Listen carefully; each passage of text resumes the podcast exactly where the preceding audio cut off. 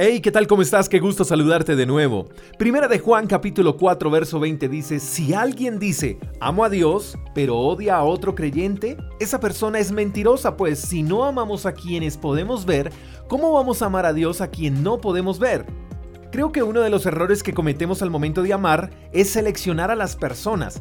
Hablo del amor que Dios nos demanda en este pasaje. En ocasiones eh, decidimos amar a las personas que nos caen bien, las que se han comportado chévere con nosotros. El antipático no, el odioso no, el que viste raro mucho menos, no, a ellos no.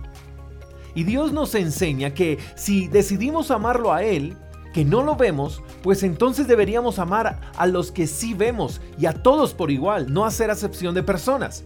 Porque si decimos amar a Dios pero no amamos a los que tenemos a nuestro alrededor, entonces somos mentirosos. Entonces la ecuación correcta sería, para amar a Dios hay que amar a los demás. Dios será atractivo para otros a la medida que amemos a los demás.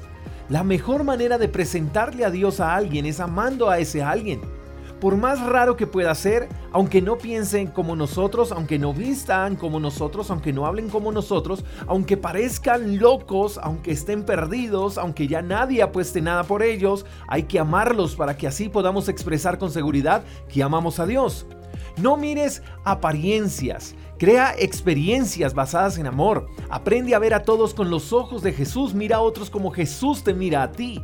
Déjame decirte algo más, mi querido amigo. Ninguna persona, por más pecadora que sea, por más rara que sea, por más descarriada que esté, merece estar desprovisto del amor de Dios. Y eso nos incluye a ti y a mí.